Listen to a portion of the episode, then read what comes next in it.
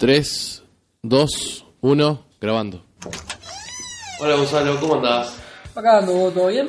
Todo bien. Estábamos acá con Nacho tomando una birra. Sabelo, papá, casi de pelado. ¿Qué haces, Nacho? Este, ta, me puso un poco incómodo esta situación porque yo en realidad te venía a buscar a vos, Damián. Pero ta, de última sumamos al Nacho. Este, te la hago corta. Yo venía porque tengo ganas de grabar un podcast y quería saber si vos te sumás. ¿Qué es un podcast? Y un podcast es parecido a un programa de radio, pero la movida es que lo podés escuchar online o te lo podés descargar y te lo llevas y lo escuchás cuando vos quieras, donde vos quieras. Está muy bueno. Podríamos hacer uno, tipo hablar de series, juegos, todas esas cosas friki que nos gustan a nosotros, que de repente podemos lucrar por ahí. Ah, genial. ¿Y ¿Cómo se va a llamar? Hijos de Obdulio Podcast.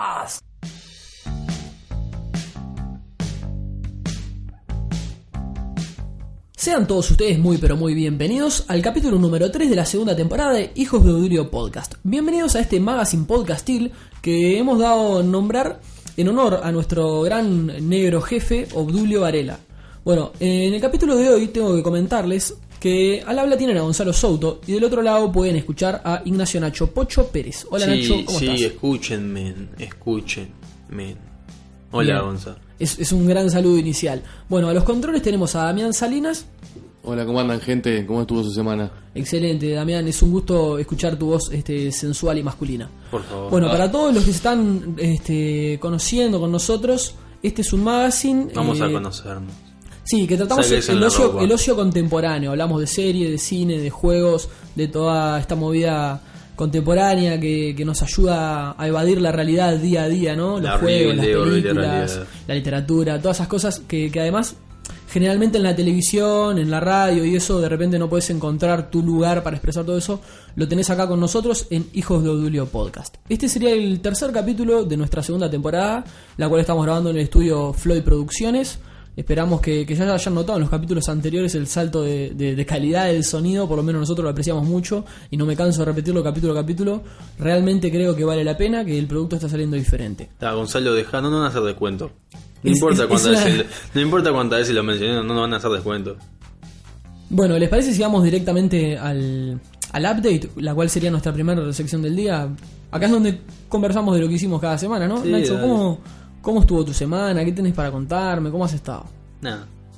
Nada, así vacío. Este, la verdad Nada que, comentar. Eh, no, este, la verdad que mi semana fue un asco, tuve que trabajar para ganarme la vida. Como que- todos, ¿no? Sí, Como cosa todos, que odio. siempre. Pero escuché, escuché, encontré un una información que a mí me cuando leí dije, "Oh, shit, esto capaz que me puede afectar." Información. Sí, eh, sí, que es este algunas cosas que pueden dejar impotente un hombre y que uno tal vez no sea consciente de eso. O sea, pasaste tu semana viendo formas de... de No, de, no, volverte- que- de no quedar impotente en realidad, de, de- de- de tratar de esquivar esa bala que en algún momento no va a pasar. Pero estoy haciendo como Neo en Matrix, estoy es tipo, me tiro para atrás y... Estás haciendo y- la Matrix. Sí, y las balas me rozan. Mira, mira, mira, mira, mira cómo la Matrix, Sí, mira, bien mira, mira, pero escuchame, es mira, mira cómo la hago, mira, mira. Sí, creo que todos pueden verte. Es, es una posición bien radial. Sí. Como vos estás tratando de esquivar así eh, las cotidianidades que te pueden dejar impotente. Mm. Sí. ¿Y, y cuáles son esas Bueno, cotidianidades? son, son muchas, lamentablemente. Este, hay, muchas, Son muchas. hay muchas balas que esquivar, Gonza. Una, no sé si vos, este, alguno de ustedes acá, porque la verdad que no los conozco tanto y tampoco me interesa, me interesa conocerlos, es A fumar. nosotros tampoco. Ah, fumar. Sí, fumar. Sí, fumarte mm, con el paso del tiempo te va, te va dejando aparentemente impotente porque la nicotina bloquea los vasos capilares impidiendo el flujo de la sangre hacia el pene. Así que si te gusta mucho el tema del cigarro, ah, con O sea, el- a, a cuidarse, ¿no? Creo que incluso hay una de las propagandas que Sí. te vienen ahora en los cigarrillos, que Que es, es- o sea, vos, vos ves al tipo sin ropa y, y la parte, este, donde están los genitales es, es- es tipo una mano de una mina haciendo señas hacia abajo. no, que no, mal. cero chance. Sí. Después, igual yo no fumo, así que ahí yo no me sentí tocado y dije, opa, qué bien. Pero acá llegamos a un Sí, punto... acá, acá en, el, en el plantel de hijos de Odulio nadie fuma. Claro, o sea porque que, somos hijos de Dulio. eh, y Dulio no nadie fuma, así que todo Pero acá llega un momento en el que yo dije, ups, ¿cuánto daño me he hecho? Que es el tema del alcohol. El alcohol te puede dejar impotente. El alcohol, el alcohol, este, va, aparentemente es un hermano traicionero. Porque, este, con el tiempo, el maldito bastardo sí te va, te va deprimiendo el sistema nervioso y ello afecta el sistema, al sistema, afecta el deseo sexual. Entonces, este, ah, se trata, no, no es que se trate de no, no tomar nada, pero si abusas de, del alcohol, te puede provocar eso. Entonces dije, shit, me tengo que cuidar con el Pero, alcohol. o sea, entonces es un tema a largo plazo, ¿no? Obvio, igual que, igual, que, igual que el cigarro, ¿no? Eh, el cigarrillo, si, si vos fumas uno, dos o, o fumaste corto tiempo, está, pero sí, e- es una adicción que se prolonga durante... Claro, es un daño a largo plazo. Es, Es un daño a largo claro, plazo no es por que si, si te, claro, no es que si te tomas eh, un- un- una botella de cerveza no se te va a parar. Es el tema, eh, eso, alcoholismo, ¿no? Enviciarte sí, con sí, eso. sí, sí, llevado al extremo. Después, otra cosa que esto ya es más. Creo que no, no es tan común, pero igual yo, por ejemplo, yo tenía un, un compañero que esto lo hacía, que es el abuso de los fármacos.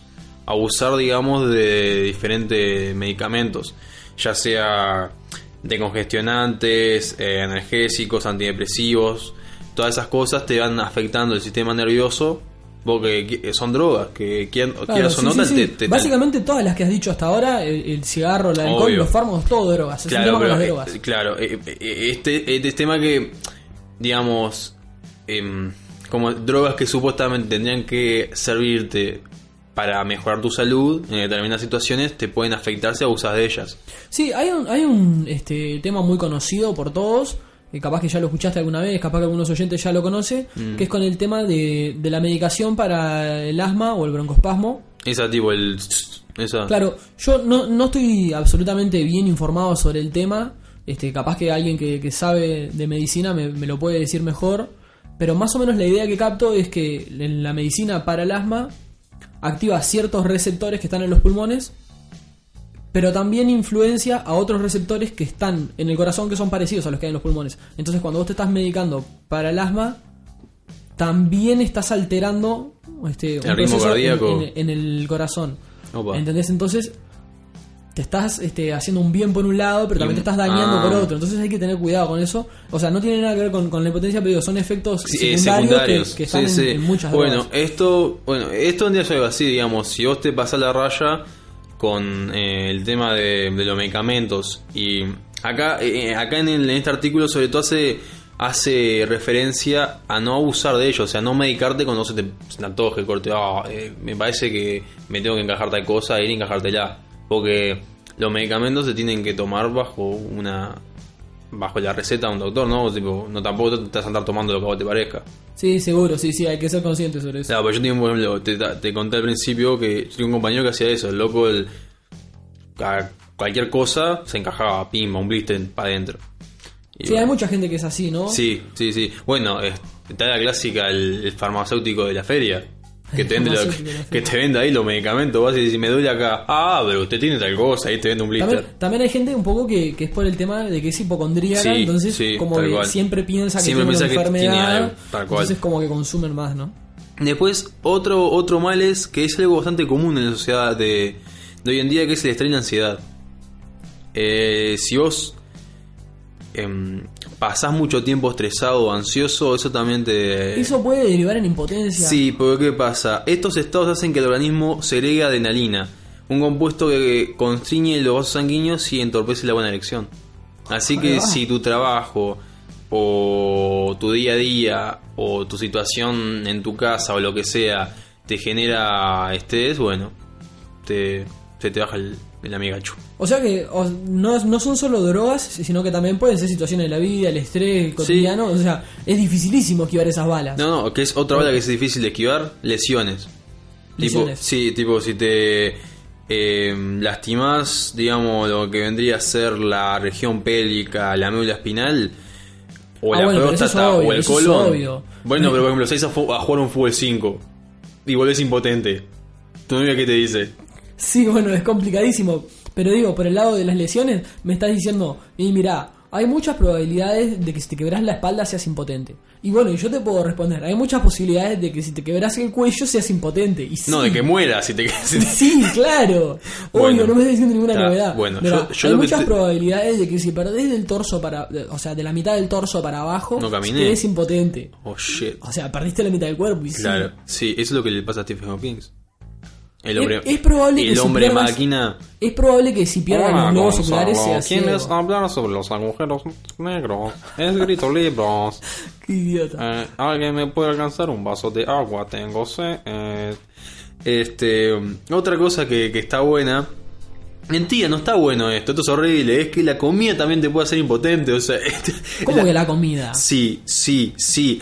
Que las comidas que tengan mucho sodio pueden aumentar la presión sanguínea y eso también entorpece, bueno, la sangre también, la sangre es una nena, porque todo la jode, todo la entorpece, todo la, la, la, la- lentece, es una hija de Es tipo, puta. es tipo sangre fluid, ¿no? Es que es sangre que necesito fluid, que sos una fluya. nena, o sea. Es, es ahora cuando tenés que Claro, fluir, sí, ¿cuál es eh, el drama? eh, eh, la, verdad Fluís, que... fluís en cualquier momento, porque si me suena Claro, fuerte la nariz, sí, fluís, en fluís, forma de hemorragia sí, por la claro, nariz. Si me da una en el pía en la que boca, que fluís. fluya, no está este, fluyendo, si, ¿qué si me caigo en la bicicleta, fluís por todos lados. Seguro, o sea, pero- claro. Pero me como una hamburguesa y no fluís. Pero, Sos pero una digo, nena. pero digo, me están cobrando la hora en el hotel, empezá a fluir sangre, vamos Claro, arriba. vamos, sangre, sangre, ¿para qué te pago? Para que El- fluya. el- tu el- único trabajo es ese, fluir. el Movete. hotel cobra por hora sangre, vamos a Movete. Claro. Claro, sangre, por favor. Eh, eh, ¿Sabes lo que me costó levantarme esta mina? Fluí, por amor de Dios, fluí. Vos, Seguro, sangre. porque aparte a la gente como nosotros que yo agradezco profundamente Tener el día que me conseguí una novia porque Yo me también. salvó la vida, ¿Te, ¿entendés? te- te O sea, salvó de cuánta masturbación? no, no, Masturbándote solo- como un solo por mono lado, en una, no en solo una por ese rama. lado, sino, sino por el lado de la dignidad De la también, dignidad. de que haya una mujer que te considera una persona ¿entendés? primero eso No sol- Es no. como vos, hay una mujer aparte de tu madre, tu abuela y tu hermana que te considera que sos un ser humano No, no, ¿entendés? no solamente eso, te considera en ocasiones bello, que vos decís. Sí, no, eso yo no me la creo tampoco ¿eh? Yo tampoco, me lo pero creo. te lo dice y vos decís, ¿qué le pasa? Yo, yo tengo una discusión, eh, o sea, con mi novia, no, no una discusión, sino un tema que yo planteo que es que, o sea, boluda, no, no, no te hagas la estúpida. O sea, yo ya sé que vos estás conmigo porque pensás que algún día voy a ser millonario. O sea, Obvio, no jodas. obvio, yo estaría contigo por la misma razón. Cuando mi novia me dice, qué lindo, yo le digo, no me mientas, ¿por qué me mentís, hija de puta? Yo sé que soy un asco. De- pero el, el tema es, bueno, por ejemplo, los snacks o la salsa de soya. También eso te deja, te deja, este, te, te baja el, ahí el compañero. O sea, no puedes tomar alcohol, no puedes fumar, Mm. no puedes tomar fármacos, no puedes tener estrés en el trabajo. Tenés que tener cuidado con las actividades físicas porque te podés lesionar. y la sal. Tenés que tener cuidado con la sal y tenés que tener cuidado de, o sea, de, de- de todo. ¿Y, y, y es eh, completar el círculo? Tienes que tener cuidado cuando dormís. ¿Cómo? Sí, porque ¿qué pasa? Eh, eh, el trastorno de la apnea del sueño, que es un trastorno que dificulta la llegada del oxígeno al cerebro mientras dormís, y esa, eh, eh, esa falta de oxígeno, adivina que... ¿Qué pasa con esa falta de oxígeno? Te limita el flujo de la sangre. Maldita sangre. no te deja que se te pare. Es un asco la vida, es un asco. Pero bueno, esta, este es el recorrido del terror de Nacho. Es horrible, Nacho, la verdad. No quiero volver a escuchar más acerca Yo de quiero que- yo Ahora quiero- salgo a la vida esquivando balas Yo quiero, yo quiero que un escucha no se escriba corte. Como mucha sal, como con mucha sal. Tengo test en el trabajo, tengo apnea del sueño, me lastimé la, la pelvis hace unas semanas jugando fútbol, eh, eh, soy alcohólico y, y no sé qué más, y fumo. El que, el que me diga, el que me diga que le pasa todo eso que vos acabas de describir Es un infeliz. fue a, a- a presenciar, este, a presenciar no, a realizar el, eh, el acto sexual y no pudo y me diga, flaco, acabo de escuchar tu programa, no pude, no sabía por qué, pero escuché tu programa y ahora temo. Flaco, esto es para siempre. Eh, O ah. decís que, o decís que la semana que viene pruebo de vuelta y funca. Bueno, yo te diría esto. Ese, a ese oyente, ¿cómo, Bien. ¿cómo te banco, loco de corazón? No, yo a ese yo te le digo, eh, eh, no desesperéis, porque hay La una esperanza es lo solución, hay una solución que es el ayudín. Esa pastillita azul, ta, vos comprate un blister y medilo hasta por la ñata, ta, y que eso quede firme como un blandén, que quede como un roble, y después salía a árboles. Yo ta. siempre- yo Hijo siempre de pregunté- siempre haciendo apología a la farmacología. Sí. Siempre me pregunté, ¿qué te pasa si un día se te... y justo tu novia se enoja contigo y no tiene relaciones? ¿Qué haces? Te masturbas como un mono, en una rama, como un mono eh, sa- eh, en celo, que no consigue una hembra porque da asco como nosotros. ¿Se dan cuenta que si nosotros fuéramos monos en una eh, jauría de monos... eh, Yo te estaría sacando piojos en este momento. Ay, ¿por qué? Qué asco. Eh, ¿Tendríamos que masturbarnos todo el tiempo porque no conseguíamos una hembra? Igual, una consulta, ¿qué le tendrías más miedo? ¿A ser impotente o a ser estéril? No, impotente. Ser estéril no me importa. Mejor. No genero nachos. No genero nachos. No genero más- Claro, porque tus hijos serían nachos. No genero más nachos. Es, O sea, lo acabo mejor que le puede pasar a la escena, humanidad. acabo de imaginar una escena bien humor japonés que es tipo Nacho y los hijitos comiendo este, algo con salsa y de repente tipo se les cae encima y es tipo, uy, nachos con salsa o nachos con queso. Morite. Gonzalo, hacenos un favor. Sale. Nacho con ¿Te das los cuenta? hijos Tu del padre tendría que haber sido estéril. Nacho con Bueno, Da, pero por ejemplo, está bueno eso de ser eh, estéril porque puedo adoptar y puedo adoptar lo que yo quiera y puedo adoptar niños finlandeses y traer, fi- o japoneses y, y traérmelos para acá y pedir que, que me hagan mangas para mí. sos un idiota. Vamos, ja- vamos japonés, Eso- te eso es rescaté muy- de esa fábrica para que me eso hagan es muy mangas. racista, eso es muy racista. Los japoneses hacen mangas y kung fu. No todos los japoneses hacen Todos mangas los kung fu. japoneses hacen mangas Todos- y kung fu. Todos los uruguayos son, son este, goleadores de- del mundial. No, pero te patean si pasas con una pelota por al lado. Bueno. Y, Este- y toman mate. Nada, yo quería, yo quería hacer un comentario antes de que nos fuéramos, porque me parece que, que de repente es más rescatable que todo esto que ha contado Nacho, que, que digo, realmente lo único que hizo fue angustiarnos nuestra vida. Este, con el, con el tema de las balas que hay que ir esquivando invisiblemente para no caer en la omni- eh, omnipotencia, mirá lo que iba a decir, en la impotencia. Eh, bueno, yo voy a comentar sobre la publicación, el anuncio. Lo he visto en varios medios este, supuestamente especializados y en algunos bastante fiables. Por ejemplo, para citar Origin, la tienda de videojuegos Origin, donde se venden los juegos de Electronic Arts. Sí, me dieron dos Eh, juegos gratis. El. Dragon Age 2 y el Battlefield lindo. 3. Yo No, jugando- el Dragon Age Orígenes y el Battlefield 3. Yo estoy jugando al Dragon Age Orígenes ¿Y? y, es buenísimo. Lle- Llevo más o menos 18 horas, ponele. Y, o sea, un día si querés vengo y conversamos sobre el Dragon Age Origin porque me parece muy rescatable. Yo entré a mi casa y dije, necesito bueno. que alguien me dé manija para que me- alguien que alguien que venga y me diga, dale, ¿Con el dale. Origin? Para, para que lo empiece a jugar el Origin. Oh, no, Porque lo no, tengo ahí instalado al mirá, pedo. el Vale, capítulo que vale. viene, si querés hacemos una sección sobre eso, porque puedo conversar muchísimo rato. Yo igual la- la- la- el anuncio que iba a hacer ahora es sobre otra cosa que también es hypera, pero o sea, si querés un día hablamos sobre el Dragon Age. Sí. Jugalo, posta. Está muy bueno. Es más, yo se lo pasé a él y él no lo jugó y estuvo un buen tiempo y después me dijo, pa, tal juego está buenísimo. Sí, creo, que, buenísimo. creo la foto de perfil de Gonza ahora es de Sí, sí, de- mi foto, mi foto de perfil es la foto del protagonista Aidan, sí. Realmente es buenísimo el juego. Un día lo comentamos. Claro, bueno, nada, ahora el anuncio que iba a hacer es sobre otra cosa hypera también polémica, que es que bueno, se anunció por primera vez eh, la salida de mouse y teclado para PlayStation 4. ¿Entendés? Hay imágenes, hay confirmación, esto se va a hacer, esto es real. Va a haber un mouse y un teclado, que si bien no es un teclado completo de computadora, pero es una porción del teclado que se van a vender exclusivamente para jugar en PlayStation 4. Qué asco. Entonces yo te digo, welcome to the Master Race. Qué asco. ¿Por qué? ¿Qué asco? El joystick, el, fin- ma- eh, eh, el joystick del PlayStation es lo mejor que hay. Depende para qué. Para todo. Depende para qué. ¿Qué no, querés? no. Pregúntame algo, lo que sea. La PlayStation se está convirtiendo en una PC. Tu culo Todas las consolas se PC. están mirando, pero no importa. A pero ver, va- eh, vamos al No hay nada vamos al que joystick del PlayStation. del PlayStation. Para jugar a FIFA Pro Evolution, Sí. sí, excelente. Excelente, lo mejor que hay. Para jugar este Grid, bárbaro. Lo mejor que hay. Sí, Need for Speed, bárbaro. Street Fighter, Me encanta. demás. Pero un Real Tournament. Sí. Yo necesito, yo necesito No. darle con el pulgar, apretar con toda la fuerza la barra espaciadora y decir saltá, saltá, ahora y apretar el clic endemoniadamente, clic, clic, clic, clic, clic, clic, clic, disparando. O sea, es otra sensación, es otro gaming, es otra cosa. Bueno, porque te Yo una no puedo jugar un. RTS con un mouse. Eh, perdón, con un joystick. Un RTS con un joystick no se juega. Vos no jugás al Mountain Blade con un joystick, no, no da. ¿Entendés? Todo bien con la consola, pero. Pero hay que aceptarlo. Hay cosas para diferentes. O sea, hay diferentes accesorios para diferentes situaciones. La, la PC usa el joystick para diferentes cosas. Mucha gente que juega fighting games se, se compra un, un. ¿Cómo es? Un pad eh, fighting. O, y se compra un mando de, de PlayStation 4. Te voy a decir una cosa. Gonzalo. Yo tengo, yo tengo En lo que estás diciendo para- estoy de acuerdo, pero no te doy la razón porque te odio. Sos un hereje. No. Sos un hereje. Entonces, como estoy de acuerdo, pero no voy a admitir que tenés razón, voy a decir simplemente morite. Todo tu argumento es ese. Sí. Listo. Vos solo argumento. querés estar enemistado conmigo, no importa lo que yo diga. No importa. Bueno, nada. Si el día de mañana vos salís a castigar a Hitler, adivina qué voy a hacer yo.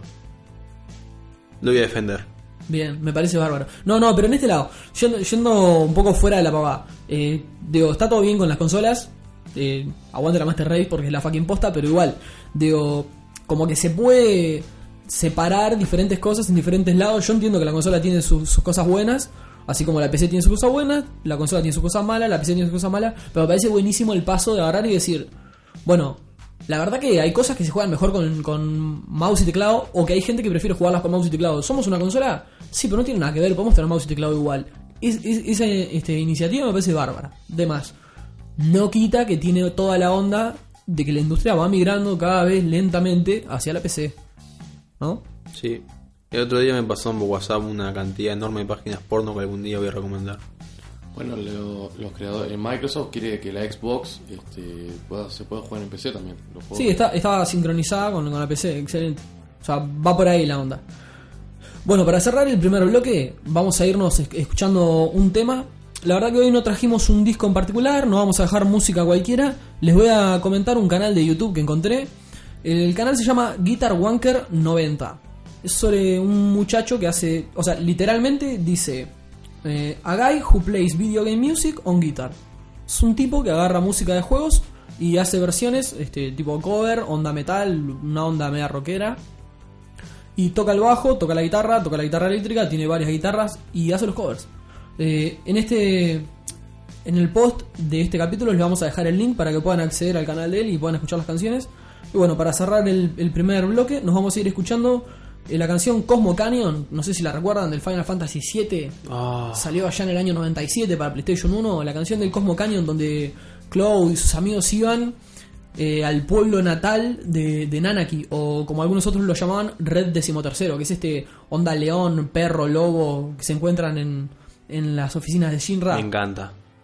es cuando van al Cosmo Cañón y, y les muestran el, el ciclo de la vida y la energía y cómo recorre los planetas y el universo. O sea, esa música con toda esa aura, bueno, es un temazo, un temón. Ustedes me escucharon que yo, yo me- eh, hablé de porno, ¿no? Hace tiempo que no hablas Hace de tiempo porno. no la de porno. Pero recién y- y hace un poco hizo un comentario como pasó desapercibido y me- eso me dolió porque fue corte mencioné Toda mi inspiración hablando de Cosmo Cañón y Nacho dice A ver, a ver, a este programa todavía le falta a Nacho diciendo bucaque y a Gonzalo tipo llamando al loco 500 que no ha venido Por hace suerte. mucho tiempo. Lo detesta ese, a No, ese no, ser no, humano que especial. venir, loco, Yo no que- quiero que venga nunca. Es Bueno. más, hasta, a este momento, hasta este momento he segunda logrado que la información sobre nuestra, sobre nuestra posición se mantenga secreto. Que nadie se la dé porque es un psicópata. Creo igual que ya se Que- enteró sobre quería comprar ébola, no. Creo que es- no. ya se enteró sobre esto. Quería comprar ébola, Gonzalo. Bueno, nos vamos a ir del primer bloque, nos vamos a ir escuchando la canción de Cosmo Canyon. Volvemos después de la canción con más Hijos de Dulio Podcast. Porno.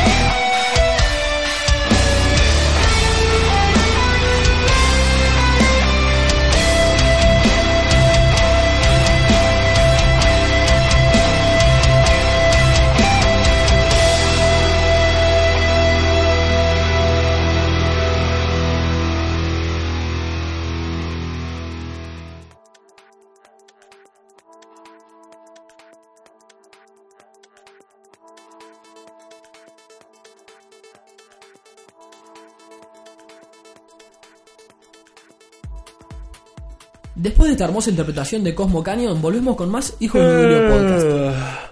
Excelente, excelente. Podías haber grabado eso, o sea, cinco segundos antes, pero no importa. Estamos con más Hijos de Julio Podcast. Esta es la segunda sección del programa y les traje el comentario sobre un, un artículo que leí por ahí en internet. El artículo está escrito por Jaime Grau eh, en una página que se llama Medium, es un portal con noticias y opiniones. Habla de fantasmas. No, el artículo lleva el nombre de Jugar a un videojuego. ¿Puede ser mejor que leer un libro? Y bueno, el muchacho hace. Es un artículo bastante corto, pero hace una reflexión al respecto. eh, da unos comentarios y a, a mí me gusta la idea de conversarlo con ustedes y opinar un poco al respecto. O sea, un breve resumen sobre lo que él dice. En primera instancia saca a relucir el depende, respondiendo a la pregunta. ¿Es mejor el juego que, que el Claro, libro? depende de la Depende. calidad del, del libro y la calidad del videojuego. Obvio, él, él arranca diciendo, por ejemplo, si yo tuviera un hijo, preferiría que mi hijo estuviera jugando Final Fantasy VIII antes que leyendo Crepúsculo. Yo prefiero que juegue el 7. Bueno, la opinión del tipo es, preferiría que mi hijo jugara al Final Fantasy VIII antes que a Crepúsculo. O sea, antes que leer sí, sin duda. ¿Te das cuenta Pero que Crepúsculo dice- convirtió a los vampiros en, to- en algo, en un hada del bosque? No, Sí, obviamente. brillan, loco. Son gays. Pero, pero también a su vez el tipo te dice, igual preferiría que mi hijo estuviera leyendo la novela 1984 de Orwell antes que que estuviera jugando al Candy Crush. O sea, estas son las declaraciones de él, ¿no? Después empieza a analizar y dice, bueno, el tema es que los libros son una industria. Y como toda industria, el, el fin propio de la industria es hacer dinero. O De- sea que dentro de la industria vos podés encontrar buenos libros, malos libros, libros geniales, libros malísimos, hay de todo. Ojo, pero es lo mismo con los videojuegos. Claro, pero o sea, déjame comentarte primero todo el, el artículo y después sacamos nuestras conclusiones. No estoy de acuerdo con eso. Él, él lo que dice es que, si bien los libros son una industria, todavía sigue habiendo un, un- Un una idea, un concepto general de que los libros son el transporte del conocimiento y la cultura, y es como una obra mágica que hay alrededor del libro. Claro, o sea, si, lees un libro sos re cool, sos re sabio. Claro, pero que en realidad eso no está reflejado con la realidad del libro hoy en día. O sea, hoy en día el libro no es el único medio de cultura, no es el único medio de conocimiento y aparte hay mucho libro basura. Ah, O sea, obvio, si cualquiera puede escribir un libro. el, el loco lo que hace énfasis es en que Fabián O'Neill escribió un libro. en realidad no lo escribió él, pero igual. No importa. Va, va por ese lado. ¿Por, Va qué me, por- ¿Por qué me haces eso? No lo escribió él, no importa. ¿Te gusta hacer eso? Sí, me encanta. Morite. El, el- claro, el loco lo que hace énfasis es en decir, bueno, es una industria, ya no es como antes. Ahora hay libros buenos, libros malos. Solo por decir libro no tenemos que imaginar una cosa mágica y genial. Y por el otro lado está el tema de los videojuegos. A los videojuegos se les sigue teniendo una especie de estigma de decir que es una cosa medio de frikis, es, es, Nerd. este, de nerd. Y al libro se lo tiene como cultura. Igual, igual él dice, seguramente una madre se queda mucho más satisfecha si ve a su hijo toda la tarde leyendo uno de esos libros basura, antes que si lo ve toda una tarde jugando al PlayStation 4. Claro, o sea, una madre ve a su hijo leyendo el libro del Rubius y se siente más feliz que si su hijo se pone a jugar en la computadora un Assassin's Creed. Claro, pero también es porque hay un tema de ignorancia generalizada. Sobre no, la- no sobre los podemos, no videojuegos. podemos- no podemos criticar ampliamente y decir, no, está todo mal. O sea, realmente hay mucha gente que no tiene conocimiento sobre esto, no sabe este, la profundidad que hay o no. Y es como que, bueno, supongo que con el tiempo se va a ir perdiendo eso. Claro, yo realmente, eh, lo que dijiste, tenés mucha razón. En el hay una, una, digamos, una falta de conocimiento generalizada, por lo menos de eh, cierta parte de, de ciertas personas hacia los videojuegos, como que creen que es algo de friki o de nerd, como dijiste, que es, em, no sé, algo, una pérdida de tiempo. Sí, sí, sí. Pero hay, hay que entender. La, la industria del entretenimiento nunca fue la misma, ha ido variando con el tiempo. Por supuesto. Y hoy en día, una de las principales formas de entretenimiento es la, son los videojuegos, que incluso están desplazando el cine. Sí, sí, totalmente. Hoy como, un videojuego- como industria, hoy- como industria sí. económica y aparte como forma de entretenimiento, de los dos lados, ¿entendés? Por un lado por la plata y por otro lado por cómo se usa en la sociedad. Tal cual. Entonces, eh, hay que entender que hay, realmente hay, como en el cine, no, no solamente hay libros que son obras de arte, ni pinturas que son eh, cosas para realmente eh, admirar. Hay este videojuegos que son obras de arte, que son realmente, tienen una historia, y todo un trasfondo y todo un, trabajo de detalles que si yo te vas a analizarlo de ese lado son realmente increíble lo que, esa- lo que el- los desarrolladores y, y quienes lo crearon fue un... es una obra de arte. Sí, no solamente desde el punto de vista narrativo, como vos planteabas, vos decías que tiene una historia, un trasfondo. Por ese lado, sí, hay videojuegos que son buenísimos, pero aún dejando de lado el tema de la historia, el videojuego como conjunto, cualquier videojuego con o sin historia, puede ser una gran obra de arte por la forma en que están combinados todos los elementos que participan en la disciplina del videojuego, como pueden ser este, el arte conceptual del juego, la música, cómo lo acompaña. Por ejemplo, yo juego juegos que, que me parecen eh, excelentemente, excelentemente desarrollados por el lado artístico y la historia en realidad no es nada profunda. Ah. Por ejemplo, Child of Light, por dar un ejemplo, un juego medianamente nuevo, creo que es, o sea, es del 2014, Child of Light. Es un juego que tiene una estética hermosa, dibujada a mano, con partículas eh, en movimiento, que te dan una visual excelente, sin, ir- sin irse a un juego, o sea, fotorrealista. Sí, sí, no, sí, no es que te impacta por lo parecido que es. Por los gráficos. no, no es eso, es que tiene un arte realmente muy trabajado, Claro, claro. sin gastar demasiados recursos y hacen un juego visualmente espléndido, que tiene una música que acompaña en todo momento la situación, que el sistema de combate aparte está bien integrado con la estética del juego. Es un juego que vos lo mirás y decís, bueno, la historia es un cuento como para un niño de 10 años, pero el juego igual es una obra, es excelente, soberbio. Digo, y así como establece hay muchísimos. Me Claro, parece que digo, el- dejando de lado el, aparte de- del tema narrativo, los juegos Sí, sí. sin narrativa pueden igual ser arte, arte completamente. Tal cual, es que como pasa en el mundo de, de la literatura, hay muchos libros que son maravillosos, pero hay muchos libros que son horribles. En el cine pasa lo mismo, hay películas que son maravillosas, hay películas que son un asco, y en el mundo de videojuegos pasa lo mismo, hay videojuegos que son excelentes, pero también tenés todo un mundo de videojuegos que son un asco atrás. Claro, es más, eh, en el artículo lo menciona, este muchacho dice que, o sea, vuelve a recalcar, así como dijo de los libros que son una industria, El videojuego los juegos es una también- industria. Los juegos también son una industria, obviamente, entonces hay que revolver entre mucha mierda para encontrar cosas Incluso realmente videojuegos que de, de hoy en día que son increíbles, que vos lo decís, pa, qué, qué salado. Si rascas un poco, no son más que lindos gráficos como los últimos Call of Duty, por ejemplo. Claro, ahí a mí me gustaría dar una opinión mía personal, no del artículo, sino mía personal. Sí, sí. La diferencia entre la industria del libro y la industria del videojuego es que la industria del libro es, o sea, el libro como medio, más allá de la industria, es una cosa mucho más antigua que el videojuego como Sí, medio de bueno, expresión. obvio. Por eso el- el- la literatura tiene otro estudio, tiene Otro otra, peso. otra evolución de- del arte a nivel literario para llegar al siglo XXI. Y aparte, la industria del libro tiene más madurez, o sea, Ah. en años de vida, en años de existencia. Lo que pasa es que está mucho más vinculada con nosotros. Claro. Porque viene arrastrando, el humano y el libro vienen unidos hace, ¿cuánto? Mucho, mucho tiempo. Cientos de años. Y, el, y el- el videojuego es un medio nuevo que surge en un momento Que tiene de- décadas. De, cambios este, tecnológicos muy grandes y el videojuego está atado al cambio tecnológico. Es una cosa que, o sea, los primeros videojuegos se remontan a, a la segunda mitad del siglo XX. En, en cambio de los libros, O sea, es fácil. mucho más atrás. Nuestros abuelos videojuegos no jugaban. Nuestros Obvio. padres fueron los primeros en jugar Pac-Man, eh, Sí, Pong. Pong, eh, yo qué sé, eh, Invasor del Espacio. Sí, sí, sí. Super Ta. Mario. Super Mario, Bueno, pero Super Mario sí- mucho después, pero, sí, pero pero sí, va por el tema onda. es, si vos te pones a verlo ese, nuestros abuelos y sus abuelos y sus abuelos leían libros. Nuestros abuelos nunca tocaron un videojuego. Exacto.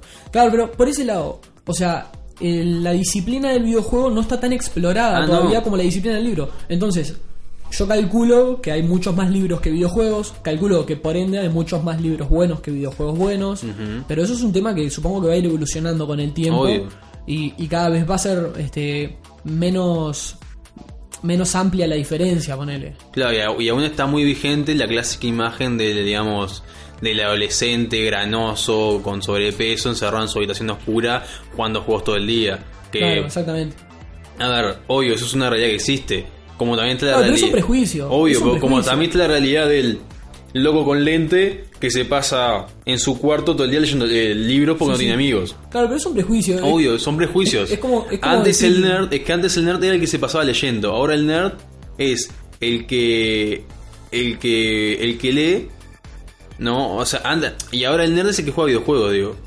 Sí, o sea, igual como que son prejuicios que como que eh, se rozan constantemente y como que no hay uno de este fijo, como que están en movimiento. Ahí, nerd con los videojuegos está Pero el cerca, tema es que si vos, por ejemplo, vos vas eh, em, leyendo un libro, es como que, oh, mira, un poco culto, claro, sí, es sí, culto, mira, lee libro, viste, qué, qué, qué bueno, lee libro. Ahora, si vos vas con tu PSP así, tipo, re ensañado, muere, muere, después, ah, mira este friki ahí, qué Eh, forro. o sea, todos la hemos escuchado.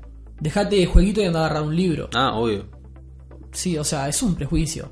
Hay, hay juegos mucho más educativos que, que muchos libros, pero Bueno, yo estoy seguro que muchos eh, jóvenes o niños han aprendido más de historia jugando un Assassin's Creed que, por ejemplo, en la escuela. Por, Igual- decirte, por decirte un ejemplo, ¿no? Igual yo no te imagino siendo padre y diciéndole a tu hijo, eh, dejate de jueguitos y andale en un libro. O sea, Eh, Sabes que lo, lo voy a no, hacer. no me lo imaginas a mí, pero yo lo he escuchado muchas veces. Yo lo voy Ahora, a hacer con. eh, le voy a decir, vos hasta que no leas los cuentos de Horacio Quiroga, no salís de esta casa y no comes. Es un idiota. Pero ahí estamos directamente discutiendo la calidad de las diferentes obras, pero yendo a la plataforma como, como medio de expresión y elementos que tiene. El libro es, es una plataforma que ya tiene sus años, que más o menos se ha llegado a estudiar qué clase de, de- de elementos se pueden conjugar en la literatura como para, o sea, expresar algo, un mensaje o lo que sea. Y ya se sabe, en los juegos eso todavía no está. Todavía no sabemos bien cuáles son todos los elementos que puede venir un juego. Lo que sí sabemos es que si bien el, el- el libro tiene los personajes, la línea de tiempo, las acciones, eh, sabemos más o menos los, los, este, elementos que maneja, bueno, el videojuego sabemos que maneja todos esos elementos, maneja también imágenes, maneja video, maneja sonido, o sea que estamos hablando de que incluye... Es al- audiovisual. Incluye a la literatura, a la música, al arte visual, a la fotografía, a la, o sea, a todas las Y te disciplinas que un ya elemento importante, Gonza. y le agrega un componente que es esencial. Es que vos puedes ser La partícipe. interacción. Que vos puedes ser La partícipe de la interacción. historia. Claro, el videojuego es la primera disciplina eh, que podamos decir artística, o sea, el- capaz que me estoy expresando mal. Es el primer medio de expresión artística que involucra de forma activa al receptor del mensaje. Claro. O sea, yo te hago un juego y vos en tu casa no es que te sentás como un autómata, lo ves, se hizo el camino que yo te marqué y se termina ahí. El videojuego te da la posibilidad de vos realmente interactuar con ese producto, tener una experiencia única. Tu experiencia es única, mi experiencia es única, la experiencia de Damián es única, la experiencia del oyente número 3 es única. Obvio. Tal Igual, cual. Aparte creo que el- lo bueno que tiene que por ejemplo eso no te pasa por ejemplo cuando estás en- estudiando o eh, que en el juego vos perdés y tenés la posibilidad de volver este, a ese nivel. No es que perdés y ya, como por ejemplo te pasa en el estudio, que ya perdés y perdés el año.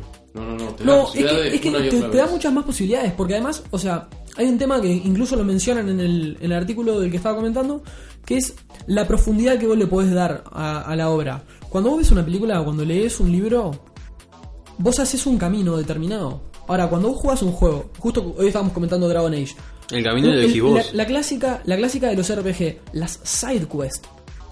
Vos podés jugar el juego con un camino, profundizando hasta donde vos querés, sabés hasta donde vos querés, y yo, que tengo otra forma de verlo, me meto mucho más en el juego, me leo todo el códice, hago todas las sidequests, Yo exploro soy- todos los yo mapas. soy igual, yo soy igual. ¿entendés? Y tenemos una experiencia diferente y yo profundicé hasta donde quise, vos profundizaste hasta donde quisiste y de repente terminamos el juego en diferente cantidad de tiempo, en diferente situación. Yo te cuento una historia y de repente vos que habías entrado menos en el juego, habías entendido otra cosa del juego. Claro, yo tengo una, tengo una- tengo un amigo que yo discutía con él porque decía, ¿cómo puedes hacer eso? Que él las, las, escenas, las escenas de los videojuegos las salteaba, no le importaba, era pa, pa. Y a mí las- ver las escenas cinematográficas, leer los diálogos, es, es algo que me encanta. Y él, cortar, cortar, cortar, dale, dale, dale. Dice, pero ¿cómo? Eh, mirá las escenas, metete en la historia. No, no me importa, No, yo, no, quiero, pero- yo quiero cortar cabeza. Claro, pero eso depende también de la experiencia que vos quieras tener. Exacto, Por ejemplo, ¿qué es lo que te permite el videojuego? El libro. Claro. Eh, vos- el libro vos tenés que leer para saberlo. O sea, pa- vos tenés, Igual vas a conozco, leer. gente, igual conozco gente que hace trampa, ¿eh? Conozco gente que, Que hace empieza trampa. final, sí. No, no, por ejemplo, conozco gente que, por ejemplo, se lee Game of Thrones y de repente ya es sabido por algunos de los oyentes, Game of Thrones es como que por capítulo te narra este, la situación de uno de los personajes. Mm. Entonces, el capítulo este, por ejemplo, te está narrando la situación de Daenerys. Y hay gente que no le interesa la situación de Daenerys y salta al siguiente capítulo. y tipo, busca capítulo hasta que encuentra el capítulo del personaje que le gusta y lee ahí. O sea, O claro, gente que ve partes, ve Sí, partes, sí. lee parte de, partes- de- lee partes Bueno, del yo conozco gente que empieza el libro y, y- lee el final. Para claro, también. Hay gente que se merece la muerte. Ah, obvio. Mira, te, te- te voy a hacer un, un pequeño comentario sobre eso del final, que es... Yo estaba leyendo La, La Torre Oscura. La Torre Oscura es una saga de, De siete King, novelas ¿no? de Stephen King que cuenta este, las peripecias que pasa Roland en busca de la Torre Oscura. Que al principio no sabes bien qué es la Torre Oscura, qué pasa con la Torre Oscura y bueno, es, es un Sabemos que es una complejo. torre que es oscura. Sí. Y aparte, o sea, hay siete novelas y dos libros más anexos que van ahí mezclados en el tiempo. El tema es que yo leí toda la Torre Oscura y me llevó años leerlo porque no tenía los libros, porque tan difícil de conseguir. Cuando llegué al final de la Torre Oscura, eh, eh, capaz que es un pequeño spoiler, pero va a ser muy abstracto. El libro termina, entre comillas, en un final abierto. Entre comillas. Tenés un epílogo y después del epílogo vuelve a hablarte el narrador directamente a vos que estás leyendo el libro y te dice, mira, el libro tiene un final, pero la idea es que vos no leas el final porque lo importante no es el final, lo importante es el trayecto. Si vos lees el final, el final te va a decepcionar. El final está acá, en las últimas 30 páginas. Yo te recomiendo que no lo leas. O sea, Stephen King te está diciendo, yo te recomiendo que no lo leas. Pa. Yo fui fiel a Stephen King y no, ¿No, lo, no lo leí. leíste? No lo leí. Ah, no, no, no. No lo yo lo tengo que leer. Lo tengo que leer porque Eh, dije, sí, no, yo también, no. El día, el día menos pensado, cuando se esté muriendo en la tumba, Gonzalo le voy a decir: Termina así el libro. Ay, yo voy a hacer eso. No, qué hijo de puta. No, yo no. quería hacer eso con Gonzalo. Que, que, ah, vamos a hacerlo la vez. Yo cuento la primera mitad y vos contás la Ay, sí, no, sí, sí, me sí, encanta. vamos a gozarlo, sí, vamos a ver cómo se Igual- muere. Igual lo enveneno, no me importa. Obvio. Igual hay que, hay que agregar una cosa.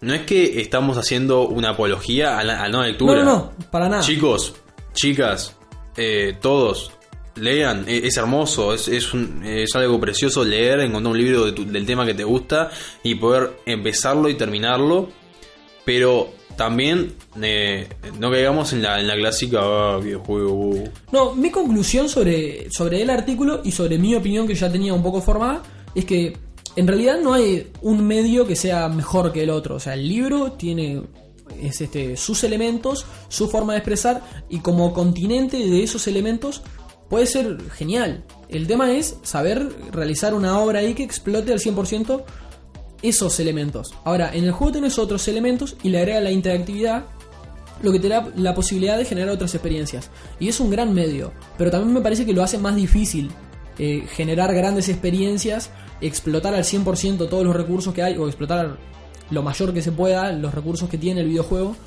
Entonces es más difícil generar una experiencia tan, tan valorable como la del libro de repente, ¿no?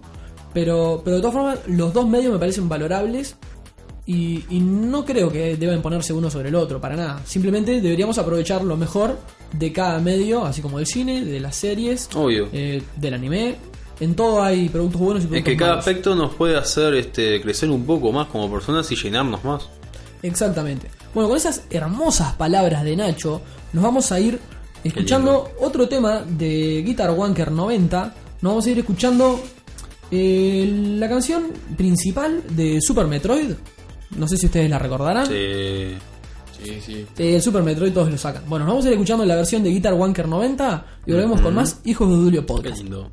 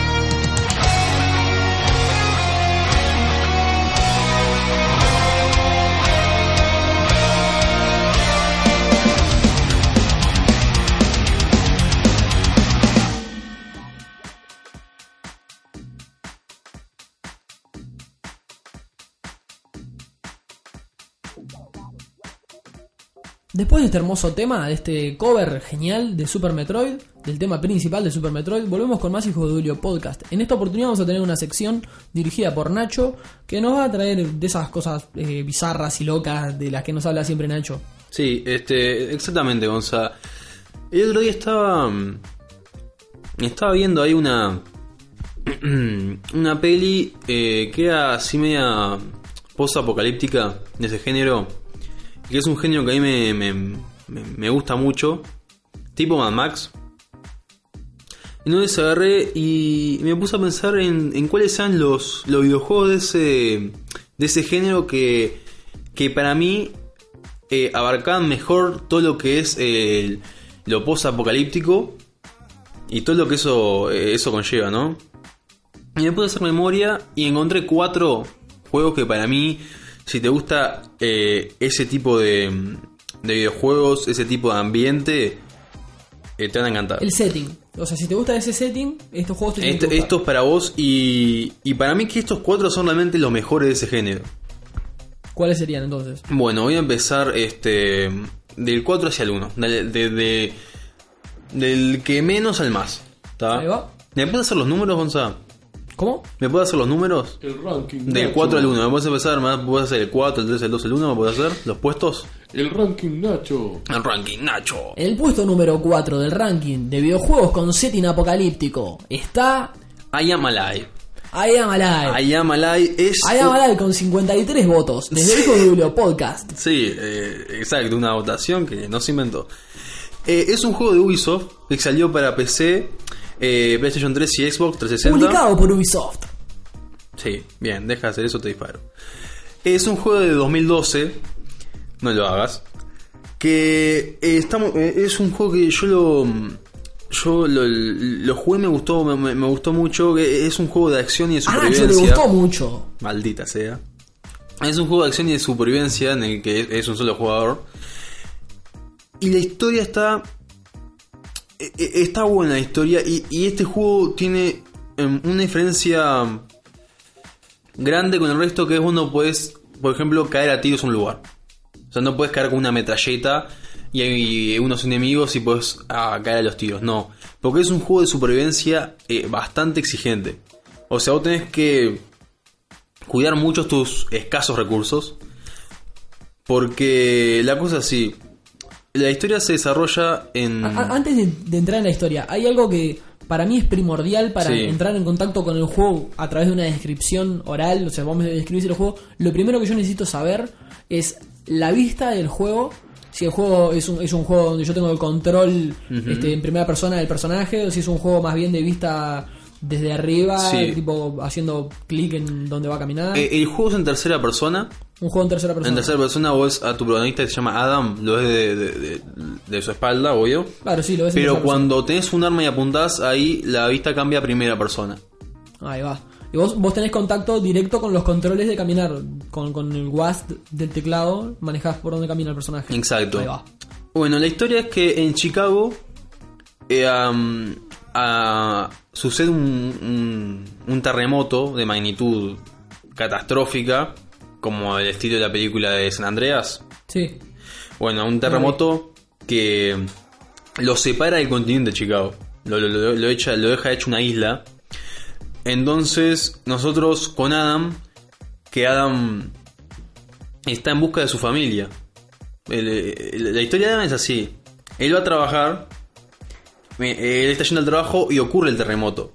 Y luego él, para volver, digamos, a su barrio o, o a- o- o a su lugar donde vive, tarda un año Ah, tranqui. después del terremoto. Tranqui. Entonces vos vas con Adam y, y tratás de encontrar a tu familia que obviamente no sabes dónde está y la ciudad está devastada. Y algo que tiene el juego que es que ni bien empieza te lo plantea que vos tenés que... Lo primero del juego es tenés que trepar el- un puente y atravesar un puente que está destrozado. Y eso es más, o menos la, la base del juego. Eh, tu personaje todo el tiempo va a tener que andar trepando y colgándose de, distin- de distintos lugares para poder seguir avanzando. Es, es muy, Seguro, tiene digamos, muchos obstáculos. tal cual es muy estilo eh, coso eh, hombre araña, tu personaje. Pero no es, hombre araña. pero no es eh, como un Assassin's Creed que el, el personaje se trepa a cualquier cosa. No, vos cuando trepás y escalás y te mueves en tus edificios tenés que ver bien tu ruta. Porque tu, tu personaje no es un superhombre ni nada por el estilo. Él necesita, digamos, eh, lugares donde realmente por aferrarse y, y trepar se cansa él. No tenés Claro, que... tiene una física más realista. Obvio, tiene una física más realista. No sé Es más de simulación por ese lado que en Assassin's Creed. En Assassin's Creed son botones, aprieto X, cuadrado, X cuadrado. Claro, y él trepa eternamente como una araña. Acá no, vos tenés que, eh, bueno, eh, me, me agarro por acá, engancho por ahí, subo, ta, ta, ta, ta, ta. Claro, a- ahí debe ser crucial un, un buen diseño de, del level, de la pantalla, donde está jugando. El room tiene que estar bien No, diseñado no, sin para que sea duda. Hay, interesante la hay- situación. hay momentos en lo que te en lo que te pones a pensar, bueno, ¿y acá cómo ¿Por sigo? dónde voy? sí, Claro, sí, sí. ¿por dónde me agarro? Porque porque tu personaje se agota, repente- de repente tampoco son lo puedes... puzzles esas situaciones son de resolver por ejemplo una palanca por acá para que se caiga aquella piedra para poder No, ese tipo de no cosas. tanto así, pero por ejemplo, eh, por ejemplo, una cosa que trae el juego son ganchos, que vos lo puedes clavar para que tu personaje descanse. Y tenés pocos, no tenés que irlos administrando bien. ¿Cómo, cómo son? Tu personaje va trepando y, yo- y él se, se cansa, pero tienes unos ganchos que vos lo clavas en la pared y él con una cuerda se engancha, son ganchos y queda como que ahí descansa un poco, ¿entendés? Solo como, si tenés que trepar un lugar alto te sirve. claro, pero tenés poco, tendrás uno o dos. Y, a veces tenés que trepar edificios muy altos y tenés que administrarlos bien y decir, ay, a ver, y cuando ves que... No sé cuántas veces durante el juego ves que el loco le queda nada de, de- energía Y se cae. y no, y tipo, dale, te falta un metro, dale. y ves que está ahí tipo en el borde y el loco está como que no puede más. Bueno, eso mismo eh, sucede eh, también en el combate. Por ejemplo, vos empezás el juego con un arma pero sin balas. Claro, buenísimo. Y durante el juego podés encontrar, creo que nunca llegué a, a- a tener el cargador lleno, pero la podés usar el arma como intimidación, porque tus enemigos no saben cómo tenés eh, balas. Claro, tus enemigos no saben la cantidad de Entonces- que tenés. Vos agarras esa apuntás y luego te dicen, hey, hey, easy, man, easy. Y por ejemplo, tiene un loco un machete y decís, no, no, no, no sé qué, y vas y le pateas la cabeza y ya está, te aprovechás. Y en Entonces, realidad no tenías nada. no, obvio. Y tu personaje tampoco puede, digamos, en el cuerpo a cuerpo, no es un, un soldado, es una persona, este, tira todo, o sea, es una persona común. Entonces, Seguro, eh, se le cae eh, la lapicera, ¿viste? Claro, Ahí se está obvio, y sí, se le cae la lapicera. se te cae la. Entonces, también te pone en el momento de enfrentar a los enemigos, plantearte bien cómo vas a abordar eso. Claro. Entonces está muy bueno, el juego está, a mí me gustó mucho. El final es medio como que medio abierto. Este es I Am Alive. I Am Alive. en el sí. puesto número 4. En el eh, ahora vamos a él. En el puesto número 3 del ranking de juegos de setting apocalíptico realizado por Nacho Ignacio Pocho Pérez para Hijos de Julio Podcast tenemos Stalker. Stalker. Sí. ¿Qui- ¿Quién no ha sido un Stalker en su vida? ¿Quién no ha acosado chicas? Y, poner, y ponerle un me gusta en todas las fotos que tiene en Facebook, incluso hace tres años atrás. Eh, No, me gusta no, me gustear fotos no. No, no, No, va. no, Bien, bueno, el, raro del grupo, perfecto. Este, bueno, Stalker es un, juego eh, que fue mm, eh, desarrollado por GSC Games World y distribuido por Desarrollado por CGA Games. World. CGA World. Y distribuido por THQ. ¿Cómo? THQ, Seguí. No lo va a hacer, no le sale. te odio. Dale, adelante. Bueno, eh, Stalker tiene varias entregas. No voy a hablar de cada una, sino que voy a hacer un, un repaso general, más o menos todas las entregas De los creadores de la saga Stalker. Maldita sea. Tenemos Stalker, Shadow of Chernobyl, Shadow of Chernobyl. Call of Pripyat y Clear Sky. Clear Sky. Bien. ¿Sabes que te voy a disparar en cualquier momento, no? Eh, tenés un arma sin balas. Pero no lo sabía. Bien. Bueno, eh, Stalker nos pone en la historia así. La, la- la vieja historia de Chernobyl, toda la Es la conocemos. historia de, de Damián, es un chico eh, montevideano que las tardes después del trabajo se dedica a sentarse enfrente a la laptop y revisar las fotos de las chicas que conoce del trabajo. Exacto, sí. Revisa a, las fotos a del la novia le va a gustar mucho esto. Excelente. ¿Cuánto daño te han hecho? Bueno, la historia de Stalker nos pone en la, en la conocida ciudad de Chernobyl que sufrió ese desastre, ese desastre nuclear hace tantos ¿Qué es años. desastre nuclear? De, el de Chernobyl. Y bueno, ¿Qué es la- Chernobyl? bueno, vamos a, a contar un poco. Chernobyl. En, Sarcasmo en la. Ucrania En la Ucrania de la Unión Soviética, aquella Ucrania que pertenecía a la Unión Soviética, en, en los años 80 creo que sucedió, sucedió la tragedia, la central nuclear de Pripyat eh, sufre una falla y eso genera em, que se escape radiación, lo que hace que la ciudad de, Chernobyl y las proximidades sean evacuadas de forma muy rápida porque em, la radiación salía y no había forma de pararlo. Entonces el ejército iba casa por casa diciéndole a la gente, vámonos. O sea, imagínate que estamos ahora grabando o que vos estás en tu casa, no sé, viendo tele, te golpea un militar la puerta y te dice, dale, agarrá lo, lo que puedas llevarte y vámonos porque hay que evacuar la ciudad. Entonces se generó en Chernobyl una ciudad fantasma. O sea, las cosas quedaron como, como están en el momento mismo en que la gente est- eh, están en sus hogares. No sé si me, me- me logro explicar. Sí, sí, sí. O sea, donde estaba el tipo sentado tomando café, quedó la, La taza, taza de con el café. y al Sí. lado la mantequera. Exacto, algo así. Entonces, bueno, luego de que creo que la ciudad se evacuó en dos días, o sea, fue muy rápida la evacuación. Y estoy hablando de una ciudad en la que habían decenas y decenas de miles de personas. No es que se evacuó un, un pueblito, no, era una ciudad grande. Eh, tiempo después de, de- de- de la evacuación, esa zona quedó restringida por, eh, el, el- por el ejército. Y muchas personas aprovecharon eso para entrar en la ciudad y saquear. Porque todas las pertenencias de las personas que vivían ahí quedaron ahí. ¿Entendés? Tu, por ejemplo, Claro, sí, sí, totalmente. eh, tu casa, Gonzalo, tu computadora, tu laptop, eh, tu tele, estaban ahí. Y vos no podías volver porque el Estado te lo no te lo permitía. Pero habían personas que entraban y saqueaban eh, la- los hogares y luego esos objetos los vendían. No sé si imagínate Convengamos esto. que son objetos de 1986. Sí, imagínate esto, Gonza. Tu novia va por la feria y encuentra un juego de copas muy lindo que le gusta. Entonces ella dice, ah, mira un juego de copas. Lo compra, llega a tu casa y te sirve en esa copa agua de- de donde vos tomás. Qué lindo. Sí, pero esa copa está radioactiva. ¿Entendés? Seguro. Entonces, todas las personas que compraron eh, objetos a esos saqueadores contrajeron cáncer y muchas murieron. O simplemente compraron un cuadro. Ese cuadro tenía radiación, había absorbido radiación. Entonces lo colgaron en su cuarto o en su living. Y eso eh, el- eh, emitía radiación y con el paso del tiempo le, le provocó cáncer y muchas personas murieron.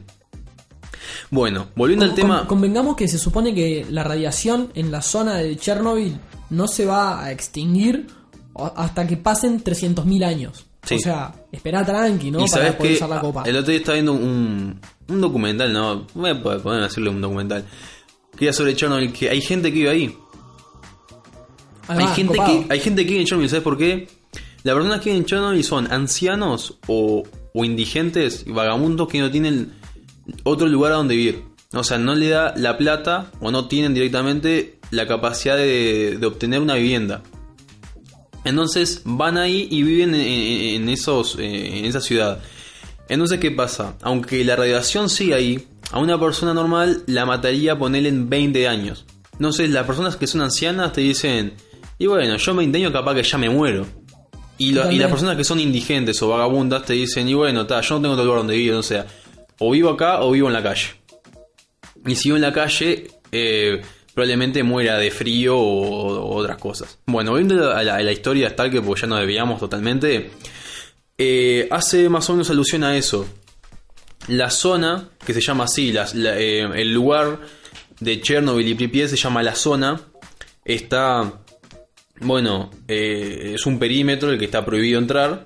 Entonces, en esos lugares entran los Stalker, que son estos buscadores de lo que se llaman artefactos. Que los artefactos son objetos con, em, digamos, con capacidad de, de darte habilidades. O, o- o- Buena onda. claro, buena onda, darte habilidades o, por decirlo, poderes. ¿Sacás? Son, Onda, con esta copa podré beber agua durante 10 años sin morir. Algo, a- algo así, los artefactos po- poseen eh, cualidades eh, eh, sobre, sobrenaturales, pues de una manera porque debido... Fumando de esta pipa podré volar sobre toda la ciudad. Sí, en tu mente. Entonces, eh, los Stalkers entran a, a la zona para buscar esos artefactos. El tema es que en la zona hay mutantes. Porque hay mutantes, la radiación, la radiación, seguro, afectó a los, a los seres vivientes. Entonces, vos como Stalker, tú Stalker tenés que enfrentarte a mutantes, que hay una gran variedad de mutantes, militares, bandidos y otros Stalkers. O sea, tenés una variedad de enemigos amplia. Sí, sí, o sea, caes en la hay, zona. hay enemigos de todo tipo. Te puedes encontrar desde un tipo verde hasta Sí. un militar medio mutante. Eh, o sea, te- caes en la zona y caes en los tiros. Igual eh, eh, es un es un juego que es un sub, un survival horror, porque aún así tienes que buscarte recursos. Seguro. Porque tus recursos son ilimitados, tienes que buscarte recursos a- a- alrededor de la ciudad. Y es un eh, shooter en primera persona. Y, y tienes y tiene momentos en los que realmente te puedes llegar a como que estresar un poco porque tienes que entrar en lugares oscuros. Imagínate entrar en una un edificio donde hay eh, mutantes. Sí, o sea. de noche. Lo, lo, lo más colorido, hermoso que puede pasarte en la vida. Sí, hermoso. Bueno, sigamos al En el puesto número 2 del ranking de juegos post-apocalípticos. Ah, ah, yo pensé que ibas a seguir, tipo, una, una previa, todo armado, No, horrible. no, no podían ser todos iguales. ¿Crees que te haga diferente? No, no- no importa. En el puesto Bueno, número 2 de los juegos con setting post-apocalíptico, creado por Nacho Ignacio Pocho Pérez para la columna de Hijos de Julio Podcast, y tenemos a. Metro. El Metro. metro. señores. Sí, sí, sí. El Metro 2033 y el Metro Last Light, los dos. Metro Last Light. Que es un juego desarrollado por eh, 4A, eh, 4A Games y distribuido por THQ. Nadie se está riendo tu pronunciación, seguí. No, está. Que es un juego salió para PC y Xbox 360. Am, este juego es em, también otro survival horror y un pers- eh, third person shooter que eh, se basa en la novela del autor ruso Dmitry Glukhovsky. Esos eh, apellidos rusos tan fáciles de pronunciar. la- Perdón, vi la cara de Damián y me, me estalló la risa, seguí, seguí, seguí. Eh, que la historia de. mm, de Basado en la novela del flaco Dimitri, tenemos fla- Metro Last Light. El, el loco Dimitri, como lo decían sus amigos. El, El loco, loco Dimitri. El loco Dimitri. La historia entre el videojuego y el libro difieren, pero digamos en sus inicios más que nada, y en alguna otra cosita. Que es, para no dar muchas vueltas porque no tenemos tanto tiempo, Rusia sufre un bombardeo, un bombardeo nuclear muy intenso. La, la- la población, la gente de Moscú se ve obligada a refugiarse en, los- en el metro, en el metro de la ciudad de, Mo- Sí, sí, sí, de. Moscú. Lo- lo, Entonces, que acá sería eh, el subte en Argentina. Algo así. Entonces, bueno, pues, eh, unas cuantas miles de personas se refugian ahí en un refugio que sería en un inicio provisional. Claro, Pero claro. el tema es que la radiación eh, es tan intensa afuera que se tienen que quedar ahí como por 20 o 30 años eh, después del bombardeo. O Y sea, se quedan confinados ahí. Claro, el- el- en el método 2023 la historia de tu personaje Artyom empieza como que 20 años después del bombardeo y aún así la, la- la situación afuera es peligrosa para el humano porque, la- porque el aire y el agua siguen muy contaminados. Y la única forma de salir es con una máscara eh, para respirar. Seguro. Ya de por sí, el estar confinados a vivir en el metro eh, es complicado. El tema es que tienen que sumarle varias amenazas a la vida diaria del metro, que son los mutantes, obviamente, la radiación alteró a una enorme cantidad de animales, tanto como ratas, arañas, cangrejos, aves, perros, Sí, todo lo que había en el camino. incluso animales de zoológico, eh, gorilas, eh, murciélagos, todo, eh, todos cualquier animal que había en la, en la- en la vuelta sufrió una mutación muy, muy grande y se volvieron sumamente peligrosos para el humano. O sea, prácticamente cualquier vivo en el metro y en la superficie te mata. Va, buena onda. Sí, sí, es genial. Aparte de eso, tenés facciones que están enfrentadas. Que, ¿Cuáles son? Fascistas y comunistas. Tenés nazis y, y- y comunistas en el metro que sean de bomba. Vos sabés que no la tenía. Sí. ¿Cómo no lo jugué antes? Y otra cosa más. O sea, nazis contra comunistas en el metro, En el con mutantes. O sea, e- e- es la fórmula de la excelencia. Y otra cosa más, está el, el Homus, el Homus Novus, que vendría a ser una evolución del hombre, que son unos humanoides de fuerza física superior que miden como 2 metros todos o más, y te pueden manipular la mente y hacer que vos te mates a vos mismo o a tus compañeros. tranca, no pasa nada. O sea, también hay que luchar contra ellos. O sea que yo, yo vos me decís que yo voy ahora, Sí. me, me instalo el metro Ujú. Y arranco en, en- en una vía de subte Sí. con un arma tratando de sobrevivir de mutantes, nazis o comunistas. Sí, los dos, porque luego te la van a dar. Nazis y comunistas y aparte... Los Homus Nous. o- o- ¿Cómo? Homus Knows, hombre Homus nuevo. Nous. Sí. Que, que me pueden controlar la mente y Y, y, y- Buenazo, y te, boludo, das- ¿cómo y lo te quedas sin balas. Te quedas sin balas en serio. Obvio. Te, quedas sin balas en serio. Te quedas sin balas en serio al punto de que tenés que andar con un cuchillo. Soberbio. Sí, sí, sí. Soberbio. Incluso te puedes quedar sin cuchillos. O sea, ¿y por qué este no está en el número uno? Porque en el número uno está, para mí, hace un rato hablamos de videojuegos que es una obra de arte. Para mí este juego es una obra de arte, así que por favor presentalo con todo lo que puedas. Sí, vamos a tratar de conseguir unos tambores mejores. En el puesto número uno del ranking de juegos con setting post-apocalíptico realizado por Nacho Pérez para la columna de Hijos de Video Podcast tenemos a Fallout 3. Fallout 3. Este juego yo lo jugué. La primera vez que lo jugué, no me gustó. Fue corte, ah, qué asco. Después lo jugué, no sé por qué un día me desperté y dije, quiero jugar Fallout 3. Lo jugué y me di cuenta de lo maravilloso que es este juego. Pero realmente es maravilloso. En Publicado por Bethesda. tal cual. Publicado, o sea, desarrollado y distribuido por eh, Bethesda Studios. Es. Un- un- o sea, es una obra de arte, pero yo lo adoro este juego, yo lo amo. A ver, el que no lo jugó es un Eh, eh, bueno, world. ta, te- te- tengo una lista. Es este mundo, e- este juego es es un juego de, de rol, Sí. de acción, es un survival horror también, es un mundo abierto con disparos en primera y tercera persona.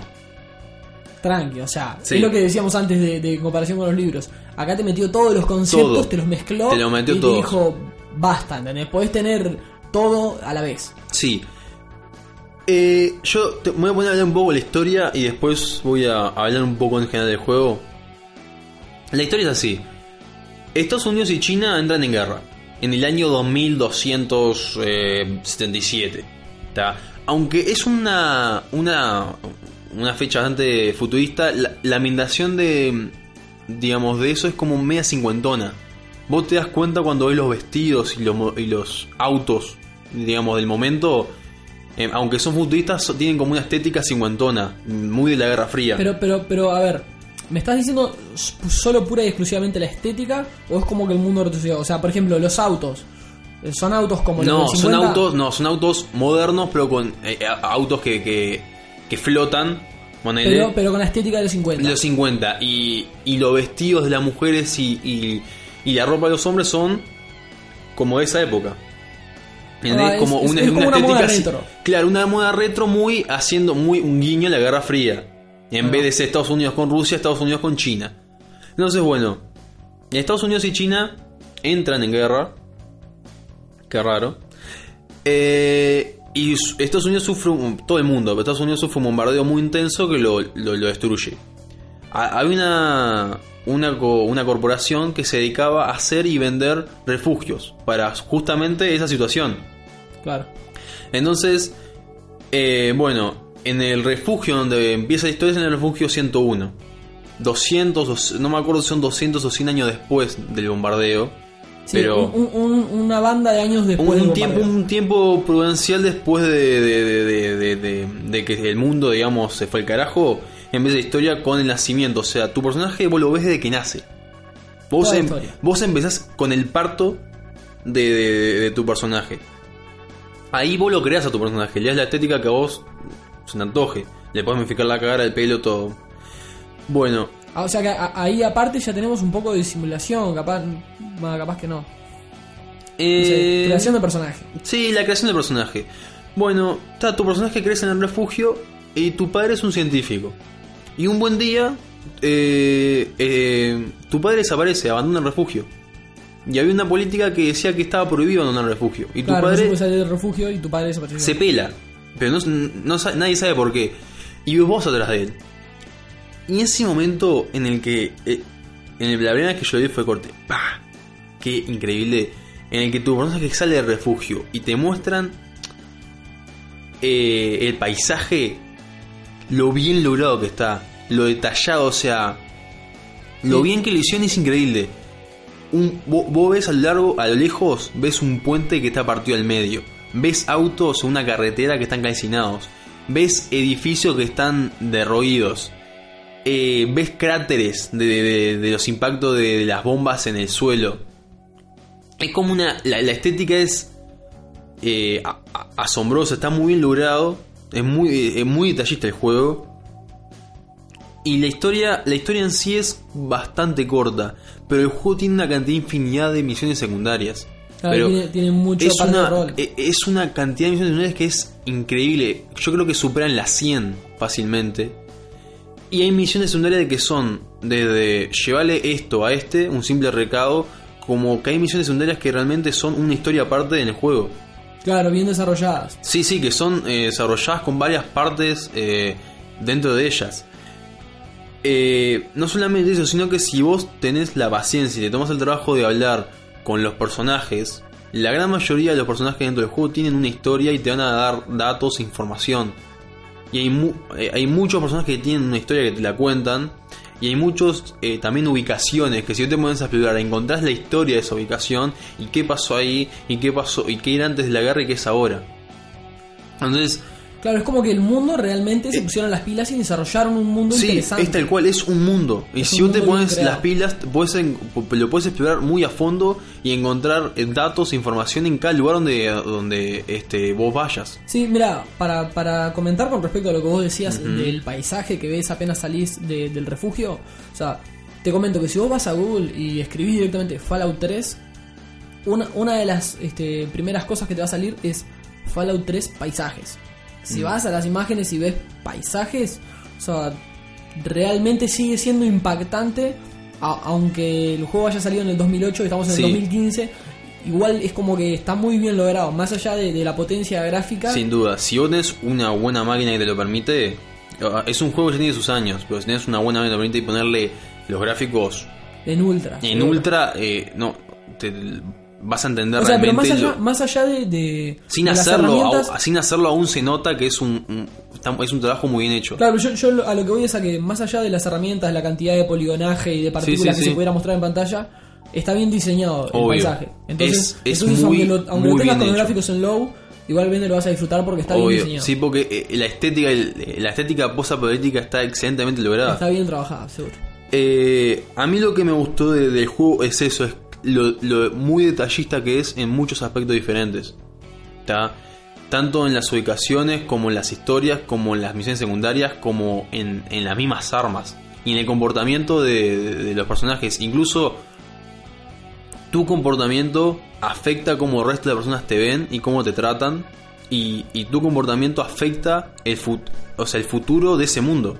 Mira, para mí cuando, cuando llegas a esta parte me es eh, muy difícil no mencionar al Skyrim. Porque, o sea, el Elder Scroll Sí, imagínate, Skyrim- imagínate que el Fallout 3 es, o imagínate, e- es un Skyrim, ¿está? Pero eh, en un mundo post-apocalíptico. O el Skyrim es un Fallout 3 eh, en un mundo medieval. Claro, pero, o sea, teniendo en cuenta eso, de que es este, el mismo desarrollador con juegos que se supone que, por lo menos en concepto de- del mundo abierto y demás, son similares. Yo, Son muy yo no, yo no jugué Fallout 3, pero sí jugué muchas horas de, de Skyrim y, y me surgen preguntas. Por ejemplo, Skyrim es un juego que si bien tuvo este, una buena recepción del público, a todos nos gustó, fue un gran juego, todos sabemos que vino con, con muchos errores. Que, que tiene muchos errores este, a nivel gráfico, que tiene errores Sí, sí, sí. en las quests. Fallout 3 también tiene ese Tien- tipo de eh, errores. tiene, tiene algunos. Yo, eh, por suerte, no me topé con muchos de ellos.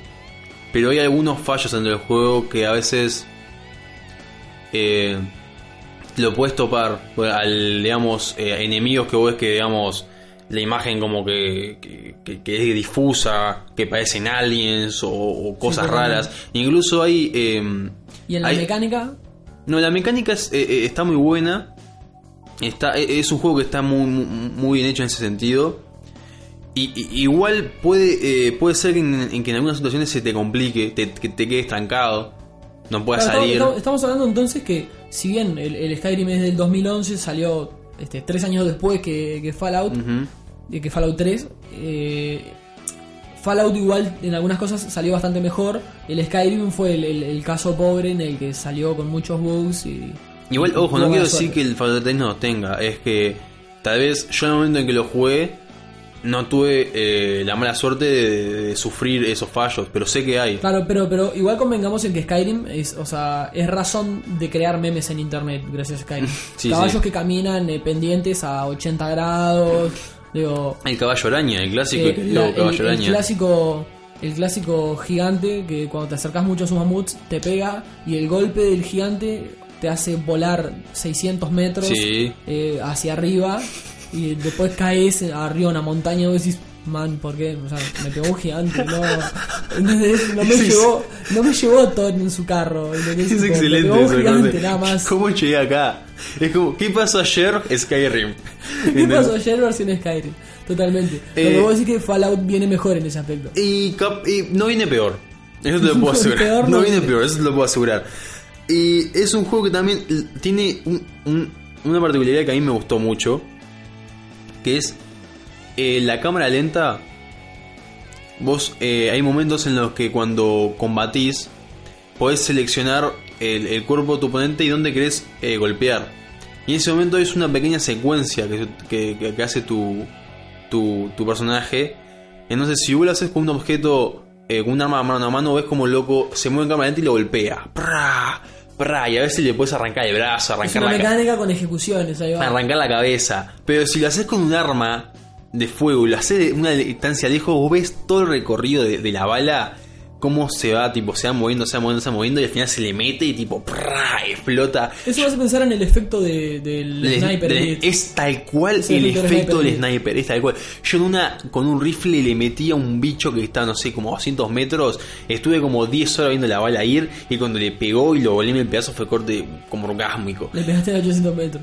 Sí, me sentí tipo tremendo sniper. Entonces, eh, en conclusión, este juego eh, para mí es hermoso. Es obligado. Es obligado. Si te gustan los juegos de rol, si te gusta el mundo abierto, si te gusta la acción y lo post-apocalíptico, este juego no te va a decepcionar. Es más, para mí es el mejor en su género. Y el resto también. Eh, El Fallout 3, lo único que le falta para estar en primer lugar es que es lineal. O sea, vos no tenés la, la libertad de, de moverte por el mundo del metro. Vos tenés que seguir la historia. Claro. claro. Aún así, dentro de, tenés, podés hablar con los personajes, podés hacer ciertas actividades, pero no te permite Igual- más que eso. convengamos que, que eso del mundo abierto es este, una opción, un Obvio. elemento que se puede incluir o no en el juego y que determina diferentes tipos de experiencias. O sea, Obvio.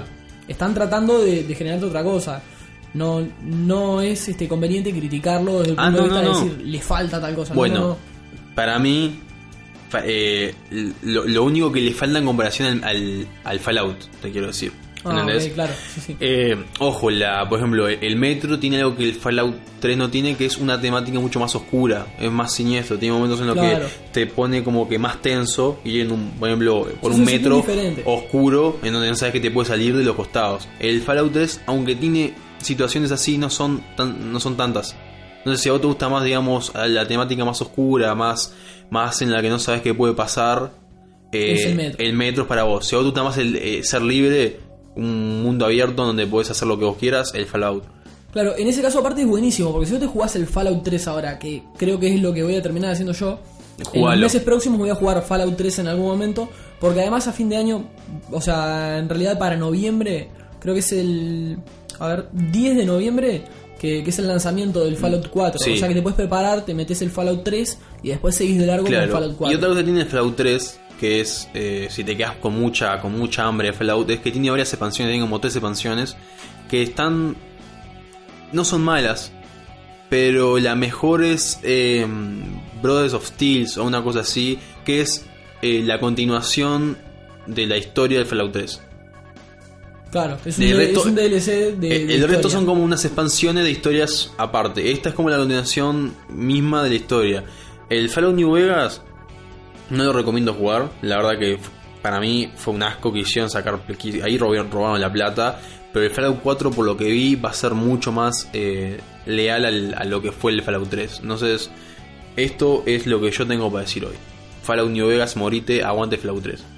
Y estoy, y estoy ansioso del Fallout 4. Soberbio, el que quiere Fallout se juega al Fallout 3, espera al Fallout 4 y disfruta la vida Seguiremos esperando los que los juguemos en PC. No, no tenemos la fecha todavía de lanzamiento. No, igual que con el Batman Arkham. Bueno, antes de terminar esta- este bloque, quería hacer un comentario sobre una película que, que vi el fin de semana. No es una película nueva, pero no me parece que tenga la repercusión que, que debería, porque la verdad me parece muy valorable. Es Appleseed Alpha. Appleseed Alpha es un CGI que se publicó en, en 2014 y hay, una, hay otras versiones anteriores que están en, en animación 2D y demás. Empezaron a publicarse en el 2004. Básicamente Appleseed Alpha o sea, es una película de una hora y media en animación 3D, ¿no? Estamos hablando de que es como si fuera una cinema de una hora y media que se ve soberbio, es excelente la estética que tiene, va por el mismo lado de, de un futuro post-apocalíptico, te, te plantea un mundo después de una guerra en la que los soldados eran cyborgs, o sea, personas a las que se les este, modificaba. Sí, sí, la- la- son Eh, un poco robot, un poco humanos. Claro, pero en realidad sido en, en base empezaron siendo humanos. Humanos que se les fue robotizando el cuerpo. Entonces tenemos a, a un personaje que es un, eh, un cyborg y, y a una chica humana que lo acompaña, están juntos, son mercenarios. La estética es muy similar a los comienzos de, de Final Fantasy VII, cuando están Cloud y Barret y demás en, en la ciudad. Sí, sí. Y, y al ser también una movida japonesa, tiene esto de los personajes como que cargan un pasado. Una culpa, todo un trasfondo oscuro. Sí, realmente tiene mucho. Es una película de acción, pero tiene mucho de, de los sentimientos de los personajes. el, el tipo está afligido, este. Quiere darle una vida mejor a la mina, son mercenarios, no están en la mejor de las circunstancias. Está el tema de la esperanza metido. Hay dentro del guion hay un mejunje de emociones y cosas Muy ponja. que, que es muy japonés. Que es algo pero- que, permitime decirlo, creo que los japoneses logran crear con un equilibrio excelente, porque ellos te pueden poner a la vez de en medio de una matanza todo una cosa de drama y toda una cosa trágica que vos eh, te quedas ahí metido en medio, cortesía y sangre, pero es triste porque perdió a su papá, o sea, es como que... Claro, pero ni siquiera, ni siquiera es, es diferente de lo que yo veo de las emociones, cómo se las manejas en, en los productos norteamericanos, por ejemplo, por, por dar un ejemplo. En el producto norteamericano es desgarrador la pérdida de un personaje. A secas, así. Muere el padre del personaje, es desgarrador. Sí. Punto. El japonés no es el hecho lo que es desgarrador. Lo que es desgarrador en el producto japonés Es la historia. es cómo se, se representa las emociones del personaje que está afligido por la pérdida de un ser querido. Sí, no sí, es sí. simplemente, oh, la pérdida del ser querido, qué doloroso. Realmente te muestran el despliegue de emociones que tiene el personaje y eso es como una cosa Que como la- muy íntima que te transmiten Claro, en una película de lo- acción. Lo, que terminás sintiendo vos, o sea, lo que siente el vos- personaje te lo genera a vos. a vos te genera una experiencia muy muy zarpada Tal y en esta película lo logran muy bien aparte de, de que tenemos escenas de, de combate soberbias eh, te, te puedo decir que tiene una, dinámica muy fuerte la película tiene buen ritmo vos estás viendo el comienzo estás viendo personajes afligidos y hay un combate y esos personajes se meten en otro rollo y hay más bardo y aparecen más personajes igualmente es una película que no tiene un amplio espectro de, personajes pero igualmente como que va abriendo la película y, y, o sea, tiene las clásicas cosas japonesas que, que, por ejemplo, a mí no me gustan tanto. De, de las cosas que vos decís, bueno, eso es físicamente posible No, y es eso posible, no. sí, no, bueno, es todo ta, posible. Es En- Japón. en Japón todo es posible. Si se lo aceptamos a Hollywood, se lo aceptamos a Japón. No pasa Obvio. nada. Pero más allá de eso, eh, la acción de la película es buenísima, el manejo de, de conceptos que hay sobre la tecnología también es, es- es muy buena. Tiene un plot twist al final de la película, esa vuelta de tuerca que vos decías, ah, el argumento era así, y después los últimos 10 segundos, no, es más, hay una escena post créditos, o sea que cuando vos terminás de ver la película seguís viendo la escena post créditos y hay un plot twist en una escena post crédito que vos decís, a la mierda, entonces la película es otra cosa. ¿Entendés? Es buenísima. Es como a mí me pasó eso en la película de Los Otros de Nicole Kidman. Ah, Yo, sí, toda sí, la película, sí, toda, toda- y yo me acuerdo, yo me acuerdo claro cuando la vi esa película, la vi con mi padre, y yo la vi y dije, está, está buena, pero el final fue corte. Los últimos, no sé, cinco minutos fue corte. Más menos, menos. Shit. Es la última escena. O sea, para mi cabeza hizo así, crack. Claro, muy real. Para el que vio la película, o sea, basta, basta con decir el spoiler que el que no vio la película no va a entender. Al final eran los otros. Eran los otros. Al final eran los otros. Eran los es el nombre de la película. Y es corte y vos quedas. Oh my god. Oh my, oh my god. Bueno, está, eh, en Appleseed el plot twist no es, no es tan grasheante de No, pero creo que ese- igual es bueno, es bueno. Bueno, eh, Gonza, vamos a repetir eh, el nombre de la película. La película se llama Appleseed Alpha. ¿Y, y cómo es la calidad gráfica? Porque vos hoy me remarcaste Mirá. eso varias veces. Yo, yo estuve compartiendo un par de, de imágenes en internet, básicamente en realidad una sola, la voy a dejar en el post del capítulo porque me parece sobre... O sea, yo estaba viendo la película y en una escena la cámara pega un giro y te muestran uno de los personajes apuntando con un rifle, vamos, a decir, básicamente el cyborg está apuntando con un rifle, está acostado en el piso con el rifle apuntando a- a un enemigo y cuando la cámara gira y te lo muestra en cierta perspectiva, yo puse pausa a la película, apreté el botón de screenshot, abrí Paint, puse control B, pegar, guardar, cerré Paint, amplié la película, puse play, disculpa amor, seguimos viendo. Bien. O sea, O sea, tuve que detenerla y sacar una screenshot porque Era un es fo- era un fondo de pantalla. No, no, es un wallpaper. La película es, lo escuché los otros días en un podcast de, de- de cine que hablaban sobre Mad Max. Bueno, yo lo repito, esta película también es un una screenshot de wallpaper constante. Durante una hora y media vos estás apretando y diciendo esto es para mi fondo de pantalla, esto es para mi fondo de pantalla, Claro. esto es para mi fondo. Esto está bueno. Es soberbio. La verdad que es de las mejores películas así en CGI que he visto. bueno, la así que a, a la gente que le cope eh, este tipo de cosas va a estar en su salsa. Sí, yo creo que al que no, también, También. se lo recomendaría, porque es una película de una hora y media. Yo no sé si es un tema de presupuesto, si les pareció que con una hora y media queda redonda, da para seguir, obviamente. Sé que hay más de, de Appleseed, es la única que vi. Voy a seguir con el tema porque me resulta muy interesante. Ojo, pero una hora y media es, una, es un tiempo respetable para una película. Claro, no, pero a lo que voy es a que o en el mundo de hoy estamos acostumbrados a que las películas Sí, demoran se, se están alargando. dos horas, Pero horas que 40. hace, hace no, no mucho tiempo, una película de dos horas, una película, wow, dos horas. Sí, sí.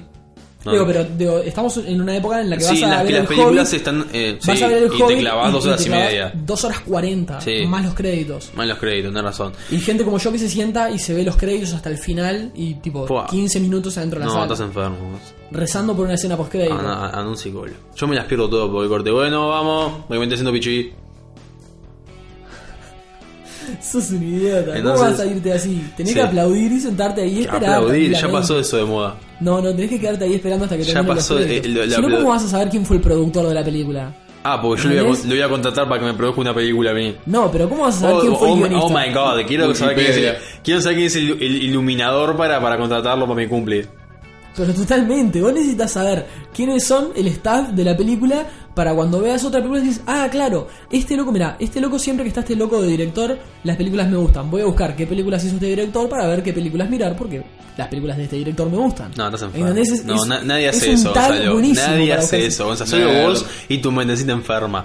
¿Te parece? Sí. Sí. O sea que, por ejemplo, si yo te digo Hideo Kojima, eh, los juegos de Hideo Kojima no se venden solos porque dicen Hideo Kojima. Sí. O sea, Metal Gear, Silent Hill, Se venden porque. Se venden porque dice Kojima, ¿entendés? Venden- Aparte esas son, justo las que mencioné son sagas eh, reconocidas, pero digo, el que diga Kojima A avala a la gente a comprar. Gonzalo, yo no quiero seguir discutiendo porque sé que no tenés razón. No te sigas humillando. ¿Sabes qué? Vamos a dejar el tema ahí, porque Me parece- me no, parece creo, no creo que para nadie le resulte interesante la yo creo que un conversación. poquito sí. Pero bueno, este. No quiero seguir humillándote en esta paliza. Paliza, Paliza. paliza, es que esto es una paliza. Esta es una paliza. Somos dos personas conversando frente a micrófonos y esto es una paliza. Una paliza mental. Bueno, ¿sabes qué? Vamos a terminar el capítulo porque Violé te tu voy a aplicar alma. una paliza allá afuera en la vereda. Tu alma la violé. Este, vamos a publicar la- las fotos del rostro de Nacho después de la golpiza que le voy a dar. Voy a violarte. Van a quedar ahí en, en el. Voy a, en el voy, voy a golpearte la nuca para que pierda la conciencia y voy a vejarte en la calle, frente a todo el mundo. Soberbio, Va a ser una, una vejación pública. Bueno, entonces cerramos el capítulo y nos vamos. Pre- sí, ¿Te parece? sí, vamos Antes a de cerrar el capítulo, prepara tu recto para ser eh, fuertemente penetrado. No va a ser más recto. Va- No, vamos a dejarle un saludo. te voy a dejar pa' Vamos a dejar un saludo Una para flor. Héctor, que Héctor nos el escucha. te va a quedar como un numeral. Héctor nos escucha desde USA. Va caminando Oh del trabajo God, a la casa. Tenemos y un oyente en nosotros. USA. Eh, mándame cosas. Mándame cosas. Mándame Uh, cosas. sí, que nos manden algo. Mándame cosas. Eh, Héctor nos escucha desde USA una remera mientras camina de, que de diga la casa al trabajo. I, I love eh, y y- dice, se- según Héctor, Julio eh, ah, respondió, es, respondió, es excelente. respondió a unos comentarios ahí en iVoox, así que dejamos ¿Cómo se llama? Héctor. Héctor. Ah, creo que lo vi. Sí, sí. El loco Héctor. El loco Loco Héctor, un amigazo, el loco Héctor. También quiero que dejar un saludo para los amigos del podcast de Balance Negativo, que nosotros ya estuvimos conversando con ellos. Sí, y- que vos hablaste muy mal de ellos. No, no. No, Sí, sí, sí, mal, dijiste sí, que a sí, uno, sí. uno era impotente. Dijiste que feo, sí. No, pero aparte. dijiste que no se pos- Posterior a bañaba. eso, sí. posterior a eso, tuvimos una- un, un par de comentarios con ellos en, en Facebook sobre el capítulo nuestro de. Que hicimos el, ca- el capítulo especial de, de la Edad Antigua, el capítulo número 2. Comentamos sobre los Espartacos. Ellos, ellos nos pasaron unos capítulos de ellos que hablan sobre Mitridates, así que tipo estamos El compartiendo. loco cosas. Mitri. El loco Mitri. el Eh, loco Mitri. lo- los amigos lo conocían como Loco Mitri. Ahí va, sí, sí, decían. Loco Mitri, te emborrachaste otra vez. Eh, eh, ¿Qué hace Loco Mitri? Mira, le dan banco a los romanos son todos putos. Y, ahí- y ahí se diga el, el Loco Mitri. Vos sabés que acabo de, acabo de pifiar. Vos sabés que acabo de pifiar mal. Mm. Yo, yo, como. O sea, los estoy conociendo hace poco, acabo de mezclar los cables. Eh, esta La gente tortulia. esta gente fue la tortulia. Pa, que pa, no, no, no. Ya no, le No, están no, esperando no, afuera para dispararte. Lo lo- lo- lo- lo Que golpeo. vos te das cuenta que mezclas. La tortulia. No, qué No, no, horrible. pero yo, es más, hasta, hasta le saco la foto del flaco quien es ¿Y Diego, qué, pero. ¿Y sabes qué fue lo mejor que yo me di cuenta? Vos te diste cuenta y no hice nada. Y no, dejé, dejé que seguieras. Podríamos editarlo, pero no lo vamos No, a no editar. lo vamos a editar, va a seguir así, Vamos a editar. como Igual, igualmente, todo. un saludo para la gente de Balance Negativo. No, que- negativo, con Balance que Negativo. Ahora, no solamente habla mal de ustedes, sino que le, le, les boicoteé el programa. Balance Negativo sí fue lo que vos decís que ellos este pasamos el audio de no se ellos bañan. y ellos pasan y ellos pasaron el audio nuestro, ahí va. Ahora, ahora sí estamos hablando de lo mismo. Por eso no, no me ha cerrado la ficha. En la tortuga Eh, tampoco se bañan. Es lo que dijiste vos un poco hace no dije En el eso. cine, sí. Dijiste, en el corte dijiste que ah, le caía la boca. Bueno, Y el culo. No sé cómo si, supiste lo si nos último. estás escuchando y te pasaron el archivo por, por un mensaje de WhatsApp, si te pasaron el archivo por Bluetooth, si nos encontraste de casualidad, Si le te robaste comento- el celular a un flaco y justo estaba escuchando esto, Claro, te comento que puedes entrar a columnafreak.com, vas a, a la categoría podcast y puedes encontrar nuestros posts de cada capítulo y ahí mismo tenés el reproductor de, de iVoox, si lo querés reproducir ahí, o tenés el botón para descargarlo y te lo puedes llevar a tu celular. También te puedes suscribir al RSS del programa, entonces eh, con diferentes aplicaciones lectores de RSS te puede llegar semanalmente nuestro programa, nosotros lo grabamos el lunes, sale básicamente a la medianoche del viernes, la madrugada del sábado, se está publicando. Vamos a tratar de mantener esa frecuencia. Estamos hablando también para, para empezar a salir en otras plataformas. También estamos en iTunes. Si nos puedes buscar en iTunes y dejar unas estrellitas, una recomendación, nos viene bárbaro porque subimos ahí en, en el ranking. así es, o sea. Yo me imaginé siendo Super Mario así, si nos dejas unas estrellitas y saliendo ahí corriendo matando gente. También puedes pasar por Facebook, Sí, Da- buscar, buscar la página de Hijos de. Julio y le das un like. Vas a, la- vas a Facebook, estás todo el día en Facebook. Entras ahí y pones Hijos de Dale, no te cuesta nada. Hijo de Odulio, le pones me gusta y cada vez que posteamos algo te enterás, tenemos imágenes recopadas durante la semana. Y por, Este, por cada me gusta que nos des, Jesús habla un delfín. Sí, Jesús es un define, eso, eso. Entonces. Jesús, este, el, el, el vecino, Jesús ahí. Sí, obvio, el que, que Jesús revuelve- Rodríguez, el que que da revuelve vuelta a casa. volqueta, el que revuelve volqueta. Seguro. Este, y otra cosa, si te gustó el programa, si te gustó esto, eh, compartilo. ¿Qué compartilo? Dale, compartilo. Sé que, tipo, tenés un conocido que es medio, medio loco como nosotros, decirle, vos, flaco, mira, conozco a, a tres forros que capaz que te caen bien. Y si lo compartís, entonces vamos a hacer que eh, los hijos de Dios crezcan. seguro. Claro, O- o si hagamos no, que los hijos de Dios seamos eh, los hijos más grandes de todos. Si no, como me encajó un mago una vez en, Un mago. en una fiesta, sí, un mago encajó. Si les gustó, bueno, compártanlo. Y si no les gustó, también compártanlo. Obvio, porque- porque se obvio, les obvio. a alguien. A ver, Así ustedes que- escucharon esto, no le gustó, bueno, hacé una broma a alguien que te caiga mal y se lo pasás para que tampoco le guste. Y si te gustó, vas a ser un amigo que quieras para que él también sea feliz. A ver, no hay forma de perder acá. Compartilo. No, no, no, compartilo. Eh, mira, Aparte, mira, ¿sabes qué? Yo les voy a poner un desafío a los oyentes. sé dónde vivís. Cada 100 me gusta Compartilo. en la página de Hijos de Julio Podcast, vamos a subir una foto de la cara de Nacho después de la golpiza que le voy a dar cuando salgamos de acá de Eh. Gonzalo, voy a destrozar tu ano. Tu Ya ano, saben todos. Tu ano va a ser romper mío. algo que roto. Ya saben todos, 100 Sí, likes, una sí foto de la cara de. Nacho. 100 likes, una foto de la cara de Nacho golpeado. 200 likes, el ano de, de, de- de Gonzalo sangrando. Facebook, Hijos de Julio Podcast, le dejas un like. Columnasfreak.com en el navegador, vas a la página, la categoría podcast, ahí estamos nosotros. ¿Algo más que acotar? Saludos para todos. Que ámennos. Lo único que nosotros pedimos es amor y mucho dinero. Seguro, nos vamos a ir escuchando la canción de Drácula, de- del castillo de Drácula, del Castlevania Symphony of the Night. También un cover hecho por, por el amigo de Guitar Wacker 90. Nos vamos a ir escuchando esa hermosa canción del. de- Antes de irnos, Gonza, ¿qué preferís, ser un vampiro o un hombre lobo? Vampiro, que- hombre lobo. Vampiro, hombre lobo. Lo peludo que es, hombre. loco. Vikingo. No, no puedes, ¿por qué? No, no, Vikingo. no, no, no, no estás opción. Vikingo. No puedes ser un vikingo. Vampiro, hombre lobo. Vikingo. No eh, vos, eh, Sí, da- da- eh. Gonzalo está perdido por la droga. ¿Vos, Damián? Vampiro porque es inmortal. ¿Y está bueno ser inmortal? No, vos no leíste, vos no leíste nada del Señor de los Anillos, no tenés idea. ¿Por qué? ¿Hay O sea, vampiros en Tolkien- Señor de los Tolkien- Anillos? Tolkien te lo dice todo el tiempo, no está bueno ser inmortal. No, no está, bueno, ser inmortal. Ojo, sí está bueno vivir mucho tiempo. Porque puedes ver cosas. Sí, sí, sí, pero inmortal no. No, inmortal no porque es una por eso, persona por eso está bueno ser vikingo. Pero, pa- no, pero, no tiene nada que ver ser vikingo. Eh, eh, ¿Sabes una cosa, Gonzalo? Morite. De forma vikinga. ¿Sabes qué? Nos vamos a ir a afuera Sí, de forma sí, de vikinga. forma Pará, vikinga. pará, pará. Voy a sacar mi hacha. ¿Vos qué querés ser hombre lobo o vampiro? No, pará, no. Eh, yo eh, eh, quiero- ser Goku. Quiero ser Goku. Nos reencontramos la próxima semana con el capítulo Como número maestro 4 de Pokémon. Hijos de Julio Podcast. Esperamos que les haya gustado. Nos vemos. Chau.